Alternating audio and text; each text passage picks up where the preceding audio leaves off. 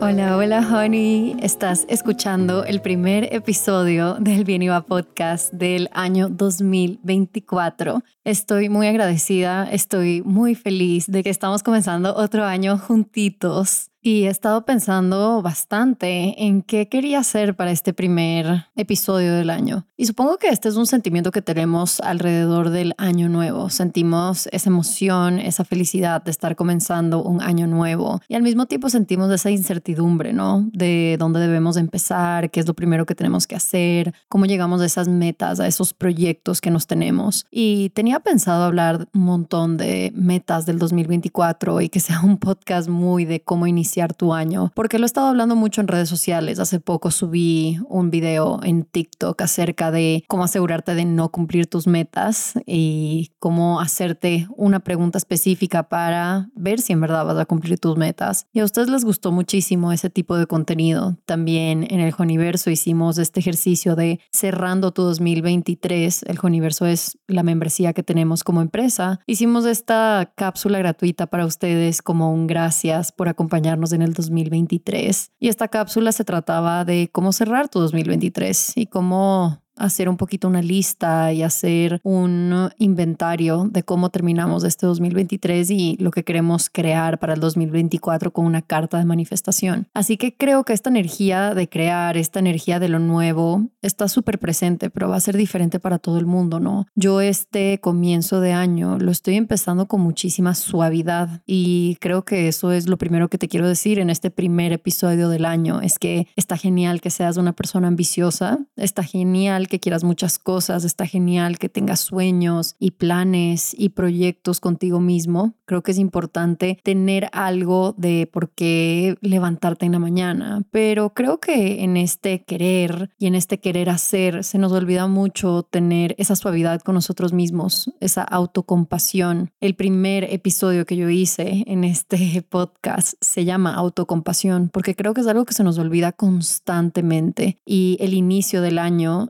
es un momento en donde podemos descuidar mucho de eso. Nos llenamos de expectativas, nos llenamos de cómo se deberían ver las cosas, qué debería lograr. Hasta yo hace unos minutos, o sea, estoy trabajando este episodio desde hace ya unos días y no he logrado sentarme a grabarlo porque le puse una expectativa gigante a este episodio. Era como, es el primer episodio del año y tiene que ser poderoso y tiene que inspirar a la comunidad del Bien Iba Podcast de que pueden cumplir sus sueños y todas esas cosas son maravillosas pero ¿en dónde está la magia si esas expectativas son tan grandes que te paralizas? Si esas expectativas son tan grandes que dices, ¿será que siquiera trato porque creo que no va a estar tan bueno y no voy a cumplir esas expectativas? Entonces quizás no trato para así no defraudarme y no defraudar a las personas alrededor mío o a las promesas que hice, ¿no? Y creo que esto puede pasar muchísimo con los proyectos que nos estamos poniendo para el 2024. Le ponemos esa expectativa gigantesca al resultado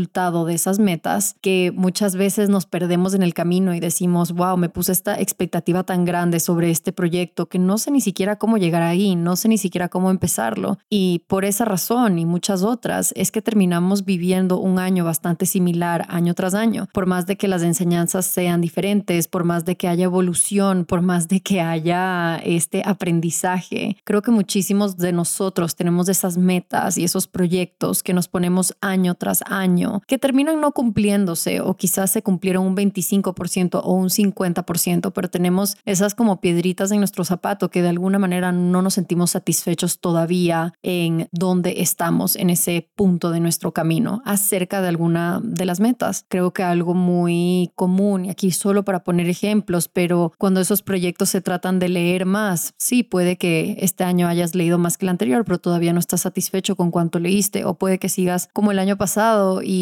todavía no hayas leído nada, también estas metas acerca de la salud, de tener cierto cuerpo, cierto estándar de belleza y todos los años terminamos un poco defraudados con cómo se ve ese aspecto de nuestra vida. O si llevas mucho tiempo solo, también puede que durante muchos años te hayas puesto la meta o el proyecto de encontrar a esa persona que te entienda y esa persona que encienda tu corazón y estás terminando otro año solo. De nuevo, estas cosas no tienen nada de malo, no tienen nada de malo que todavía no comiences a leer, no tiene nada de malo que todavía tu salud no esté exactamente en el punto que quieres, no tiene nada de malo que todavía no encuentres esa pareja que te imaginas en tus sueños. Pero entonces si estas cosas no tienen nada de malo, ¿será que estamos viendo estas metas y estos proyectos de una manera que nos da un servicio a nosotros mismos, de una manera en que podemos pensar en cuáles son los pasos a seguir, de una manera en que podemos disfrutar el proceso? El problema que yo tengo con los comienzos de años es que están llenos de expectativas, llenos de planes y también están llenos de ego. Muchas cosas que decimos que queremos hacer o muchas cosas que decimos que queremos crear en nuestra vida vienen desde el ego, porque el resultado final te va a hacer una persona más deseable, porque el resultado final te va a hacer ver más exitoso ante los ojos de los demás y los ojos de los demás no solo digo las personas que te siguen en redes sociales, si eres una persona que tiene redes sociales, pero también en los ojos de tus familiares, en los ojos de tus amigos, en los ojos de tu pareja. Entonces,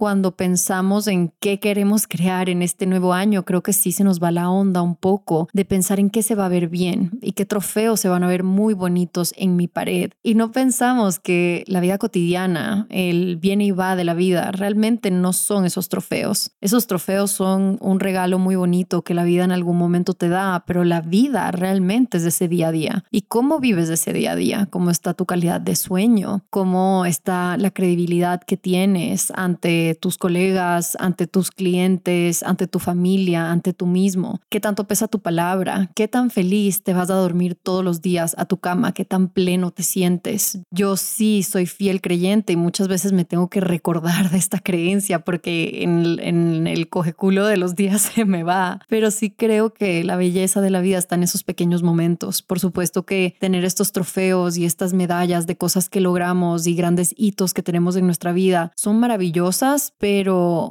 la verdadera maravilla y la verdadera felicidad de la vida está en el día a día, en estas cosas pequeñas de cómo está tu humor cuando te levantas. Y aquí es donde yo me pregunto, ok, ¿de qué sirve tener estos trofeos? ¿De qué sirve tener estos proyectos, estas metas gigantescas si me muero de estrés? si no estoy durmiendo bien, si me estoy desvelando, si los fines de semana igual estoy trabajando como si fuese un día, una jornada laboral normal, ¿no? Y mm, para mí el cerrar el año 2023 y abrir el año 2024 ha requerido de muchísima autorreflexión y de muchísima honestidad conmigo misma. Creo que nos da mucho miedo ser honestos y cuando estamos poniéndonos metas, no somos honestos, no en el sentido de si lo queremos o no lo queremos, sino en el sentido de me estoy poniendo esta meta porque es algo que mi corazón desea, porque es algo que mi alma necesita, porque es algo que me gestiona curiosidad y emoción, o me estoy poniendo esta meta o proyecto porque el resultado final se va a ver muy bien y estoy muy atada a ese resultado final. Cerrando el 2023 y cuando comencé diciembre del 2023, yo estaba pensando que el 2023 había sido uno de mis peores años. Creo que fue un año en donde mi salud mental sufrió mucho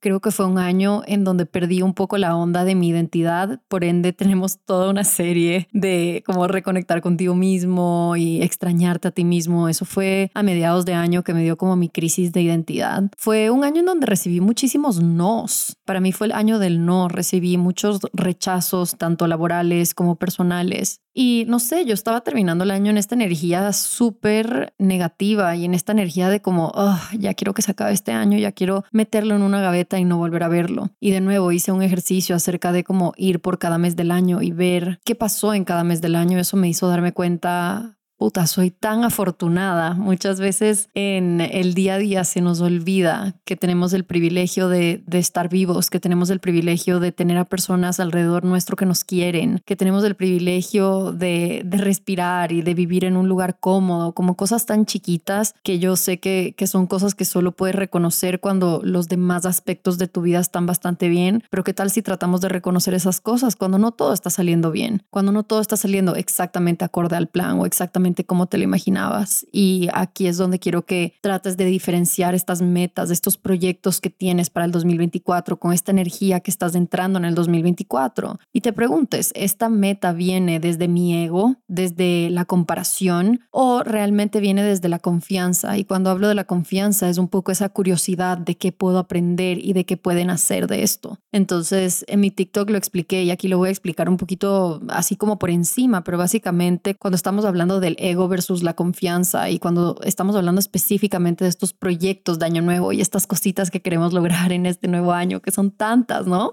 A veces hacemos estas cartas de manifestación y decimos, ok, pero si quiero esto y esto y esto y quiero tal en mi vida personal y quiero tal en mi vida laboral y en mi vida física y en mi vida mental y en mi vida interior y es como, ¿cómo me alcanzan los 12 meses del año para hacer eso? Y estoy haciendo un episodio del Joniverso acerca de mi plan de 12 semanas. Yo este año estoy intentando algo diferente. No manifesté para todo el año y no planifiqué para todo el año. Planifiqué para las primeras 12 semanas del año y después de esas 12 semanas voy a hacer como una reunión conmigo misma y voy a ver qué me está funcionando, qué no me está funcionando, qué tengo que reajustar y revisar. Porque a mí me pasa que cuando nos ponemos metas a demasiado largo plazo no tienes esas reuniones trimestrales contigo misma y, y tu vida, una manera muy fácil de verlo es manejarla como una empresa y las empresas siempre a final de trimestre tienen una reunión o al final de cada, de cada cuarto, me imagino que se dice en español, quarterly, de cada cuarto tienen como una reunión en donde ven sus ventas, en donde ven sus números, en donde ven que han funcionado y que no ha funcionado. A mí me sirve el 3, el número 3 es algo que me fascina, entonces cuando yo digo que al final de los primeros tres meses del 2024 voy a tener esta reunión conmigo misma para ver si los proyectos que me puse están en marcha, si sí están en marcha, genial, me voy a preguntar cómo puedo mejorarlos y, y, también me puedo comenzar a preguntar qué más puedo agregar, pero no quiero agregar más al menos de que cumpla estas tres cosas que son sumamente importantes para mí. Esta metodología es lo que estoy compartiendo en el Universo este domingo porque es bastante personal, la verdad. Pero, en fin,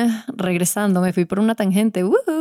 Mi primer punto de este episodio es que no te olvides de tener un poquito de suavidad contigo mismo. Acabas de terminar un año, eso es muchísimo que procesar. No te olvides de tomarte tu tiempo para preguntarte qué quieres y de dónde viene lo que quieres. Si quieres porque se va a ver bien desde afuera. Y aquí te pongo de nuevo otros ejemplos. Si para este año te estás diciendo voy a escribir todos los días y voy a agarrar esta habilidad de hacer journaling y de mantener una escritura diariamente, pregúntate por qué lo quieres. ¿Lo quieres porque lo has visto en redes sociales? ¿Lo quieres porque piensas que eso te va a dar algún tipo de éxito en tu negocio? ¿Lo quieres porque se va a ver súper bien cuando termines el año y tengas todos estos journals completamente escritos y llenos? ¿Lo quieres por cómo se va a ver por afuera? ¿O lo quieres porque tienes esta curiosidad de qué será que trae este nuevo hábito? Y me quiero demostrar a mí misma que puedo mantener mi palabra y quiero mejorar la manera que escribo, quiero mejorar la manera en que me comunico, quiero tener un espacio en mi día en donde en vez de tener todas mis emociones en mi cabeza, las estoy dejando en tinta y papel y esta es una manera para mí para poder interpretar y navegar mis emociones. Cuando las intenciones son así y son de esa manera, hay una diferencia muy grande. Cuando piensas en ese resultado final, en ese final de año con todos esos journals, en esa foto que vas a subir a Instagram, piensa en la meta y trata de preguntarte, ok, si el resultado no es instagramiable, si me quitan el resultado, igual voy a disfrutar el proceso. Soy una persona que va a disfrutar de escribir todos los días o estoy agregando un estrés y una expectativa gigante a esta meta que ni siquiera viene de mi corazón, viene mucho desde afuera, desde cómo se va a ver por afuera. He ahí la diferencia entre las metas que vienen desde el ego y las metas que vienen desde la confianza, las que vienen desde el ego quieren el resultado de ya para allá, las que vienen desde el ego quieren hacer una cosa por lo que esa cosa va a generar, las metas que vienen desde el ego se enfocan muchísimo en el resultado y el momento que no cumplimos con ese resultado o que no tenemos ese resultado, nos sentimos como un fracaso, nos sentimos como personas que no somos suficientes. Cuando las metas vienen desde la confianza, las metas vienen desde la curiosidad de qué va a traer este nuevo hábito a mi vida, qué va a traer este nuevo proyecto a mi vida, qué voy a aprender, qué cosas puedo encontrar de mí que antes no había encontrado y dónde está el disfrute. La persona confiada siempre piensa en cuánto lo voy a disfrutar y qué tan placentero va a ser el camino. Entonces creo que las metas las puedes pasar por este cernidor, por este tipo de colador. Si te sientes abrumado en este momento de todo lo que quieres cumplir en el 2024 y estás consumiendo mucho contenido de vision boards y de organízate y esta es la manera en que tienes tu año perfecto y el año más poderoso de tu vida. Para todas esas metas y esos proyectos que tienes, pásalo por el cernidor o el colador. Es como vas a meter esta meta en este colador y vas a mover ese colador así rápidamente y ese colador va a ser como la primera fase de discernir, discernir cuáles son las metas que desea tu corazón y cuáles son las metas que desea tu ego. Y eso me ha servido muchísimo para el principio del año. Tener suavidad conmigo misma, decir que no necesito todo de ya para allá, tener la confianza suficiente en mí misma para decir, no necesito ver resultados el primer mes del año, los primeros días del año. No necesito eso porque tengo la confianza de que si sigo con estos hábitos y si sigo con ese deseo y si sigo con esa curiosidad de qué va a crear este proyecto en mi vida, eventualmente veré resultados y lo que me va a dar felicidad no es el resultado, sino el camino las medallas que gano alrededor de ese camino mientras lo estoy caminando, que me puedo demostrar que cumplí con mi palabra, que me puedo demostrar que cuando escribo cosas, wow, todo lo que aprendo de mí, que me puedo demostrar que en vez de reaccionar ante la vida y tratar quizás mal a las personas o no procesar mis emociones, hay un antídoto a eso que puede ser el escribir. Y eso se va a ver diferente para todo el mundo, porque todo el mundo tiene diferentes metas. Aquí lo importante es que no nos metamos en la comparación, que no digamos, quiero tener tener esta meta porque veo que a una persona le funcionó, entonces siento que la vida de esa persona es perfecta y que todo le está yendo bien y que le está yendo genial en su trabajo, le está yendo genial en su vida personal, le está yendo genial en su vida amorosa, entonces el mismo camino que ella caminó debe ser para mí. No es así. Ahí es donde vienen estas metas por compararnos con los demás y por querer la vida de los demás, pero esta historia es tuya, este lápiz y este papel son tuyos, honeys, y eso es una bendición. Tú tienes la libertad de escribir tu historia de la manera que quieras y poner ponerte esos proyectos para llegar a conclusiones que otras personas no han llegado, describir esa historia que es realmente auténtica para ti. Entonces, regresando a cómo cerré yo mi 2023, que antes de diciembre estaba pensando que había sido uno de los años más mierda de mi vida, lo cual es absurdo, es absurdo porque he pasado por cosas mucho más difíciles de las que pasé en el 2023 y por otro lado estoy bendecida en tantas diferentes formas, pero de nuevo te repito, como recibí muchos nos, para mí el 2023 había sido el el año de intentos fallidos, había sido el año de poner mucho esfuerzo y recibir poco a cambio, había sido el año de trabajar y trabajar y trabajar y no ver tantos resultados. Entonces aquí me di cuenta de varias cosas. Lo primero es que estaba midiendo mi 2023 en resultados, no estaba enfocándome tanto en todo lo que aprendí, porque sí creo que fue un año de aprender, siento que fue un año en donde sentí súper fuerte, la felicidad la sentí a flor de piel, al igual que la tristeza la sentí a flor de piel, la calma la sentí a flor de piel, al igual que el estrés lo sentía a flor de piel. Entonces, ok, fue mi año de sentir, fue mi año de aprender. Y si bien no tengo demasiadas medallas para mostrar, siento que fue un año en donde maduré muchísimo y crecí muchísimo. Y solo eso es un trofeo en sí, solo eso es una meta cumplida en sí. Entonces, haciendo este inventario de mi 2023, me di cuenta de algo que ni siquiera me había dado cuenta, porque yo no es que estoy revisando esto todo el tiempo, pero en el 2023 fue el año que Danny Schulz Inc facturó más en la historia desde que abrimos la empresa en el 2020. Entonces, en los tres años que ha estado funcionando la empresa, por suerte todos los años hemos tenido más ingresos que el anterior, pero este año pasamos una meta muy importante, una meta que me puse a inicio de año. Y yo estaba terminando el año sin ni siquiera darme cuenta de esto, sin ni siquiera darme cuenta de que una meta que me puse en enero realmente se cumplió en diciembre, pero yo estaba tan enfocada en ese pity party, en el sentirme mal, en decir, wow, todas las cosas que no me salieron este año sin darme cuenta que había sido el año que más habíamos facturado en la empresa. Entonces, esto te lo comparto no para tirarme flores ni para decir como, wow, mi vida laboral es perfecta. No, ese año vino con muchísimas cosas que tuve que sacrificar. A veces vino al costo de mi salud mental, de mis horas de sueño, cosa que no quiero repetir este año. Y creo que la madurez es eso, darte cuenta de que esa meta, por más de que la hayas cumplido, la manera en la que llegaste allá no fue la manera más saludable para ti. Y este año no me estoy poniendo una meta monetaria, me estoy poniendo una meta de cómo llego a ese dinero y cómo llego a esas cifras. Quiero llegar a esas cifras bien dormida, entrando a mi sueño REM. Quiero entrar a, quiero llegar, perdón, a estas cifras con una sonrisa en la cara diciendo, wow, todo lo que hicimos este año, en vez de llegar como llegué en diciembre de 2023, pensando que el año había sido una completa mierda. Entonces, ¿cómo reescribo mi historia? Si es una meta a la cual llegué, es un proyecto que completé y es un proyecto bastante positivo porque el generar más ingresos dentro de la empresa significa que podemos invertir más en las personas que trabajan con nosotros, significa que podemos invertir en mejores procesos para que el usuario esté más feliz y nuestros clientes estén más felices. Ok, ¿cómo reescribo esa historia? Entonces comencé a hacer una lista de qué pasó este año para llegar a esta meta financiera, cómo fue realmente y cuáles fueron como los ingredientes en esa receta que me ayudaron a llegar a este resultado por más de que durante el año no lo disfruté porque estaba muy enfocada en lo negativo. Ya después la gente siempre dice hindsight is 2020, o sea, eso significa en español como cuando ves para atrás en retrospectiva, tu visión usualmente es 20 sobre 20, tienes una visión perfecta porque ya no estás metida en el meollo de las cosas, sino que ya tienes un poco de retrospectiva. Comencé a enlistar, ok, ¿qué fue lo que hice este año bien para poder llegar a esta meta? Porque claramente algo tuvimos que haber hecho bien para llegar a esta meta. Estas metas no solo pasan porque sí, estas metas no quiero pensar y me rehuso a pensar que estas metas solo vienen desde el dolor y desde el trabajo duro y puro. Por supuesto que va a haber trabajo duro y puro metido ahí, pero tiene que haber algo más. Energéticamente tiene que haber algo más. No solo es como A más B igual a C. No puede ser así. Tiene que haber una razón más allá. Y entonces cuando comencé a hacer como esta pequeña listita de, ok, ¿qué pasó en la empresa este año? Pasaron miles de cosas. En diciembre del 2022 yo tomé la decisión de contratar a mi papá en Danny Schulz Inc. Hicimos como una planificación estratégica. Mi papá es experto en planificaciones estratégicas. Para los que son nuevos aquí, mi papá se llama Santiago y es el CFO o la persona encargada de las finanzas de mi empresa. Mi empresa hacemos experiencias digitales para que puedas mejorar tu presencia en redes sociales, para que tengas un negocio digital exitoso, para que tengas un podcast exitoso, para que crezcas una comunidad. Eso es lo que hacemos de mi empresa. Yo sé que hay muchos aquí que no me siguen en redes sociales y no tienen ni puta idea qué hago. No solo hablo en este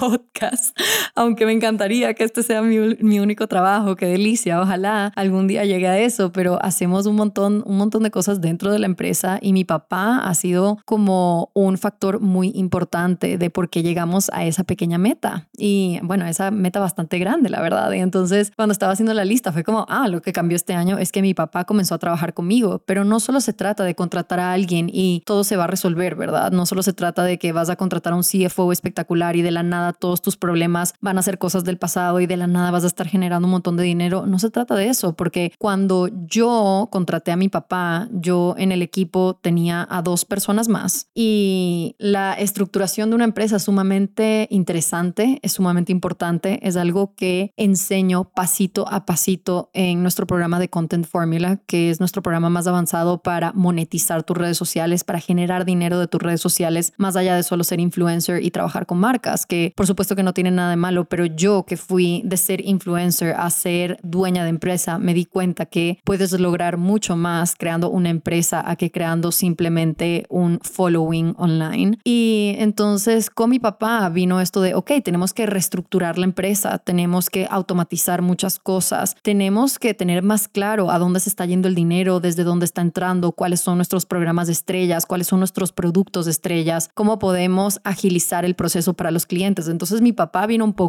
a organizar la empresa y fue un acto muy, muy interesante para mí abrirle mi empresa a alguien. Yo siendo emprendedora nunca le había mostrado mis, mis estados financieros a alguien, aparte de mi contador, por supuesto, pero a alguien cercano a mí y alguien que tiene un poco de autoridad sobre mí. Nunca le había mostrado los números a nadie, ni siquiera a mi familia. O sea, mi familia sabía que la empresa estaba yendo bien, pero no tenían idea cuáles eran los números. Entonces, abrirle la empresa a mi papá fue como este acto de ya no ser la niña chiquita, porque ahora era una persona que iba a estar trabajando para mí. Y en Danny Schulzink, en la estructuración que tenemos, es que cada uno es jefe de un proyecto. No es que tenemos una, una jerarquía realmente, es que un proyecto lo hace una persona y esa persona recibe ayudas de otras personas y así con diferentes proyectos. Entonces, no es tanto la jerarquía, no es que yo tenga una autoridad necesariamente sobre mi papá o él sobre mí, pero yo soy la persona que es la cara de la empresa y yo soy la persona que fundó la empresa, yo soy la CEO de la empresa. Entonces, fue este acto de dejar de ser la niña chiquita con mi papá y fue como llegar a este terreno que está plano, en donde los dos estemos en el mismo lugar y él venga con su conocimiento y yo venga con el mío y encontremos una fusión que no solo haga crecer la empresa, sino que haga que nosotros crezcamos como padre e hija y también como colegas. Y mi papá siempre fue un excelente papá. Yo de mi niñez no es que tengo muchos traumas, la verdad, no es que esto es un trauma que yo tuve que sanar de mi niñez para dejar entrar a mi papá a mi empresa, nada que ver. Siempre he tenido una relación maravillosa con mi papá, gracias a Dios. Mi papá siempre fue un padre maravilloso. En gran parte me imagino que gracias a mi mamá, mi mamá,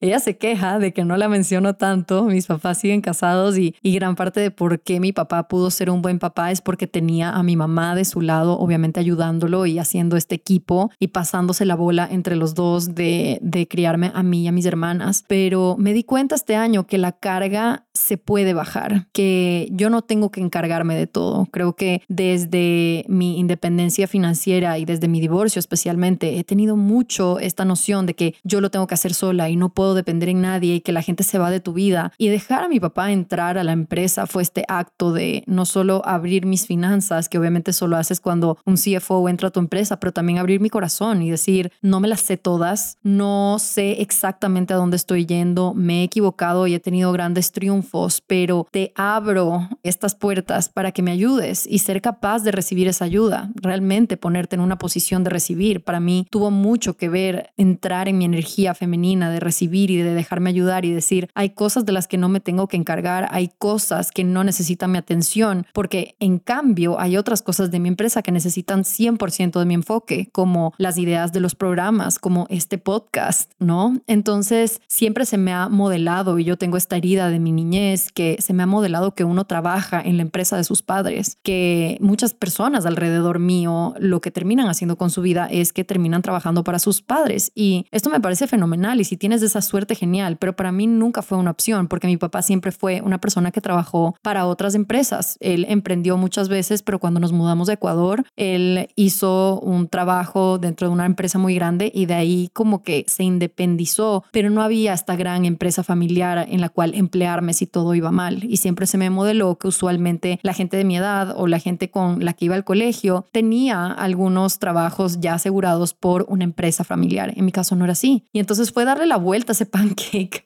fue decir, ok, mi empresa vale suficientemente la pena como para yo contratar a mi papá, que es un gran ejecutivo, que es una persona que ha trabajado con las empresas más grandes del país, poder trabajar con él y poder decirle, ok, te abro las puertas de mi empresa y te dejo ayudarme, pero igual yo soy la creadora de esto. Entonces, esto te lo cuento porque si bien aquí no me voy a meter en detalles de cómo organizamos nuestro equipo y de cómo estructuramos nuestro equipo y cómo logramos que las personas se mantengan motivadas para trabajar en nuestra empresa, sí me queda una enseñanza sumamente grande, sumamente grande, que es esa suavidad. Muchas cosas geniales y llenas de regalos pueden venir cuando actúas desde la suavidad, cuando te dejas ayudar, cuando aceptas que no te las sabes todas y que probablemente el consejo de alguien te puede ayudar muchísimo. Por supuesto que tenemos que tener en mente cuando escuchamos esos consejos. No estoy diciendo que siempre tienes que estar buscando la opinión externa y siempre tienes que estar buscando consejos. Hay muchas personas que a mí me dan consejos y yo tomo ese consejo y digo, ok, este no es el momento para implementarlo porque tengo cosas más importantes que hacer. De eso también se trata la madurez, ¿no? Poder agarrar los consejos, hasta el consejo que te estoy dando yo y tú puedes decir, ok, ahorita recién estoy comenzando mi emprendimiento, ni siquiera tengo dinero para contratar a alguien más. Créeme, lo entiendo, yo estaba ahí, pero el momento que contrates a alguien el momento que estés listo para contratar a alguien, asegurarte de estar en tu energía de recibir, de recibir ayuda. Si yo hubiese estado encima de mi papá y encima de las contrataciones que se hicieron este año, probablemente mucho del trabajo creativo que a mí me compete y que yo tenía que hacer y que yo quería hacer, no lo pude haber hecho si yo hubiese estado encima de mi papá, encima de esas contrataciones nuevas, encima de lo que estaba haciendo cada persona del equipo, porque una vez contratamos a mi papá, contratamos a dos personas más. Entonces, en este momento somos seis personas de nuestro equipo. De nuevo, lo estructuramos de una manera que a mí me da paz, porque siendo empresaria y teniendo servicios, te puede dar mucho miedo contratar a las personas, muchísimo miedo, porque tú no sabes cómo te va a ir, todo depende de tus ventas, pero así es como con cualquier empresa. Entonces, para mí fue hacer una estructuración de equipo en donde todos ganamos dependiendo de qué también le va a la empresa. Y eso ha sido genial porque todos estamos trabajando hacia un mismo objetivo y todos tenemos esta misma misión, que es básicamente llevar el mensaje de Danny Schulzink a que las personas sean su versión más magnética y que amplifiquen sus sueños en redes sociales, todos estamos trabajando hacia ese mismo objetivo y tenemos ese enfoque y cada uno trae algo diferente, pero todos tenemos ese enfoque en mente, que esto fue algo que discutimos muchísimo en el Book Club del Universo, porque leímos este libro que te lo recomiendo, que se llama Comienza con el porqué de Simon Sinek y este libro habla de que las, las empresas y los proyectos que realmente florecen y que se mantienen durante el tiempo es porque esas empresas y esos proyectos tienen un porqué detrás. No es tanto el qué vendemos, qué ofrecemos, qué te damos, sino por qué lo hacemos, cuál es esa misión. Entonces, es lo mismo con tus proyectos del 2024, sean metas, sean planes, sean proyectos. Ese proyecto, más allá del qué, tiene que tener un porqué. ¿Por qué estoy haciendo esto? ¿Qué quiero aprender? De mí mismo haciendo esto. Y qué curiosidad es la que tengo mientras estoy caminando este camino, no solo enfocado en el resultado, en lo que voy a recibir, en ese premio que voy a poder poner en mi pared, sino cómo estoy caminando este camino y cómo me estoy sintiendo mientras lo camino y cuáles son las cosas que voy aprendiendo mientras lo camino. Entonces, por eso me fui por la tangente de la empresa, porque no estaba reconociendo que la empresa se transformó este año porque estaba demasiado enfocada en el resultado. Y el resultado fue bueno. Ven, ven cómo te juega la, la contra y la sucia tu mente. El resultado fue bueno. Sin embargo, como yo no disfruté tanto ese resultado, quería reescribir mi historia. Y por eso estaba pensando en qué pasó dentro de Danny Schulzink en el 2023 que nos ayudó a llegar a este objetivo. Lo siguiente que te quiero dejar para que comiences tu 2024, no quiero decir con el pie derecho, pero solo en calma, que no dejes entrar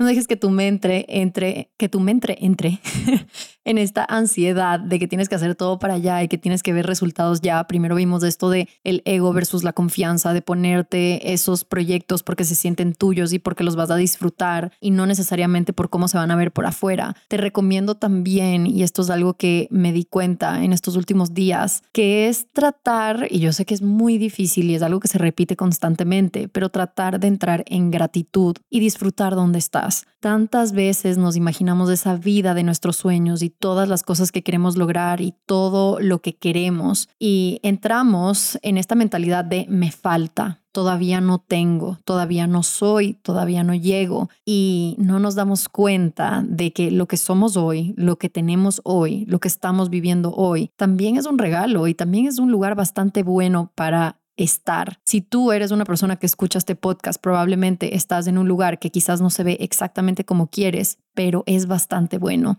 Quizás no tienes todavía todas las cosas que deseas y todas las cosas que tu corazón desea, pero definitivamente estás un pasito más adelante de lo que podrías estar si no hicieras este trabajo interior de preguntarte qué quiero y a dónde quiero llegar. Entonces, ¿a dónde voy con esto? Que se nos olvida, se nos olvida hacer la práctica de la gratitud ante lo que tenemos, porque cuando entramos en la gratitud y al menos para mí, cuando yo conecto con mi gratitud, el lugar y el espacio en donde existe esa gratitud, no puede existir la ansiedad y el estrés porque son completamente opuestos. Si yo estoy conectando con la gratitud que tengo hacia las cosas que están en mi vida, las personas que están en mi vida, hacia dónde he llegado, no me entra ese estrés y esa ansiedad de las cosas que todavía no tengo. Y estaba escuchando un podcast y me puse a llorar, de hecho, y no creo que la intención del podcast era que yo llore, pero era un podcast de unas chicas gringas y estaba, una chica estaba hablando de que cuando entra en la gratitud, realmente se da cuenta de todas las cosas que tiene para ella. Ella dijo que perdió a su mamá el anterior año y que muchas veces entra en ese estrés y esa ansiedad de el momento o los momentos que no aprovechó a su mamá, los momentos que le dijo que estaba muy ocupada para verla, los momentos en donde no quería hablar con ella. Y una vez ya la perdió, dice, wow, no puedo creer que desaproveché todos esos momentos y entra en esta energía de estrés y ansiedad, de arrepentimiento, de culpa. Pero ella dice que cuando entra en esta energía de gratitud y agradece por todo el tiempo que estuvo con su mamá, por todas las enseñanzas, por todas las conversaciones que tuvo con su mamá, ya no hay ese espacio para el estrés y la ansiedad sobre lo que no hizo, sino solo queda la gratitud, porque realmente lo único que no podemos cambiar en esta vida un poco es la muerte. Y me puse a llorar porque yo dije, wow, o sea, yo hay tantas veces que me estreso por las cosas que están pasando, por las cosas que no están pasando, por las cosas que todavía no tengo. Y no me doy cuenta que tengo una mamá súper linda y tengo un papá súper lindo y si estoy estresada los puedo llamar o si estoy en el tráfico y en vez de estar estresada por estar metida en ese tráfico, digo, ok, esto también es un regalo de tiempo, no puedo hacer nada en mi celular porque tengo que estar viendo hacia adelante para no chocarme, pero tampoco me estoy moviendo mucho, entonces, ¿qué tal si llamo a mi mamá? ¿Qué tal si llamo a mi mejor amiga? Son regalitos del universo, es tener esta visión de gratitud ante las cosas que te pasan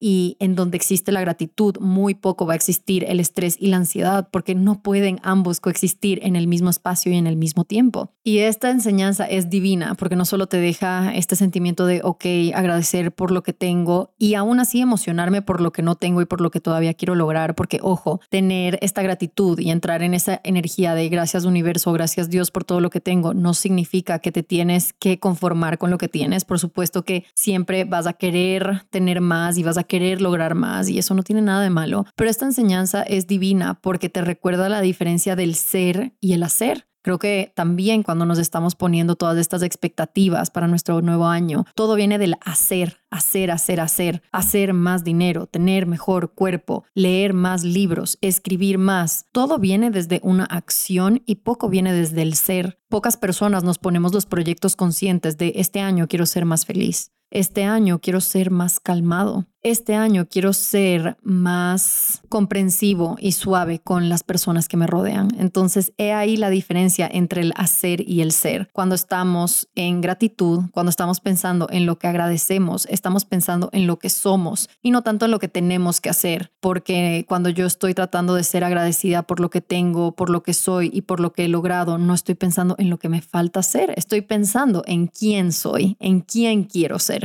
Y aquí hay una gran diferencia entre el ser y el hacer y te recomiendo que dentro de todos estos proyectos para el nuevo año que te estás poniendo, no te olvides ponerte proyectos del ser, no solo del hacer, sino del ser. Quiero ser una persona más medida con mis palabras, quiero ser una persona que critica menos. Ok, ¿cómo voy a llegar a eso? Voy a redireccionar las conversaciones cuando haya críticas, voy a no hablar mal de mí mismo, ¿no? Que fue algo que estuvo en nuestra lista de In and Out del 2024. Así que el último mensaje que te quiero dejar en este episodio, Honey, es que te está yendo increíble. Realmente esto del nuevo año, tu nuevo año puede comenzar cuando tú quieras. Tu nuevo año puede comenzar en febrero, en marzo, en octubre, cuando tú quieras. Yo por eso estoy haciendo y viendo este año en 12 semanas, en chunks de 12 semanas, para no perder la cabeza en estos proyectos y estas metas gigantescas que lo único que hacen es que piense en el resultado. Este año quiero disfrutar del camino. Este año ser más yo. Este año quiero demostrarme a mí misma que puedo lograr grandes cosas mientras me divierto, mientras soy suave conmigo misma, mientras me permito recibir ayuda. Hay otros aprendizajes que tengo de este 2023, comenzando el 2024, que todavía tengo que compartir contigo. O sea, tengo un montón de notas acerca de la experimentación, acerca de mi año de, de mi salud, de cómo fue un año en donde curé mi acné, cómo recuperé mi pelo. También fue el año en el que abrí mi corazón hacia nuevas amistades, hacia mi novio, hacia mudarme con él. Fue un año en donde depuré muchísimas cosas. Así que todavía tengo unas enseñanzas, no sé si se van a sentir tan vivas para la segunda semana del año. Si sí, o sea, si sí quieres que todavía te comparta esto de cómo empezar tu año de la manera más calmada y de la manera más alineada, déjame el emoji de el tiro al blanco o el enfoque. Este es un emoji que tiene, es como un dardo,